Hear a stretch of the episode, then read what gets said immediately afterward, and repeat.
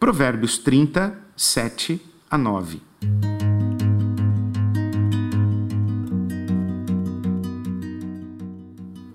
Ó Deus, eu te peço dois favores.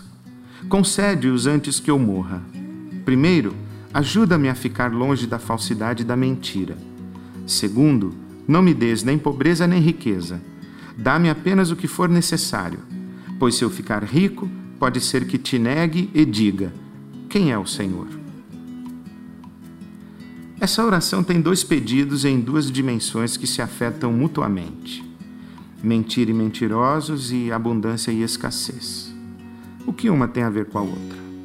O rabino Malbin diz que a riqueza e a pobreza são do intelecto, como se o suplicante estivesse dizendo: Não me deixe na ignorância, para que eu não me torne presa fácil de mentiras e mentirosos, isto é, superstições e idolatria.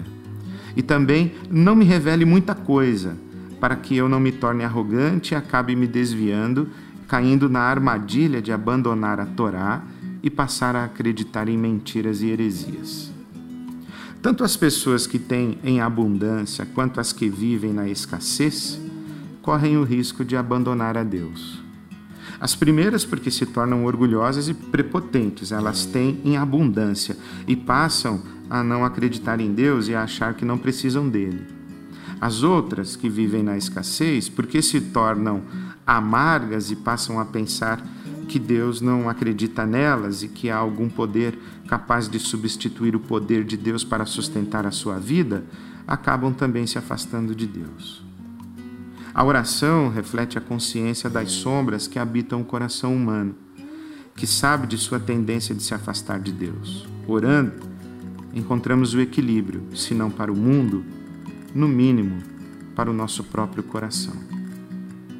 Esse é mais um provérbio sobre viver porque viver é mais que sobreviver.